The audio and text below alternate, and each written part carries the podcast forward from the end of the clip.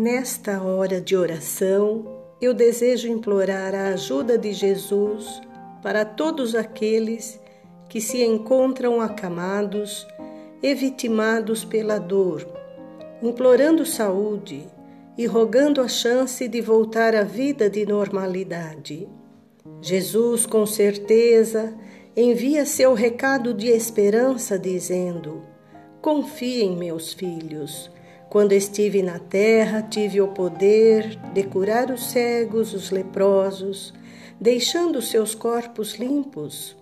Retirei espíritos imundos daqueles que estavam possessos.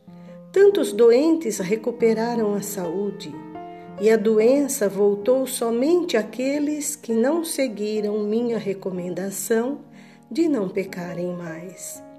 Proponham-se então a refletirem e a endireitarem seus pensamentos e atos. O amor que sinto por cada um de vocês clama para que não desanimem jamais.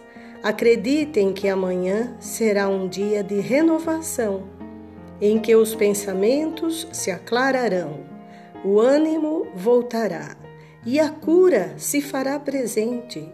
Confiem, lembrando que a cura é algo a ser trabalhado com paciência, coragem, oração e fé.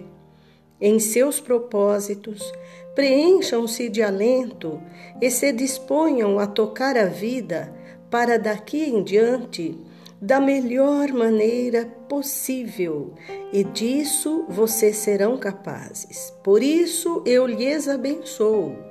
Fiquem otimistas e o sol voltará a brilhar. Assim seja.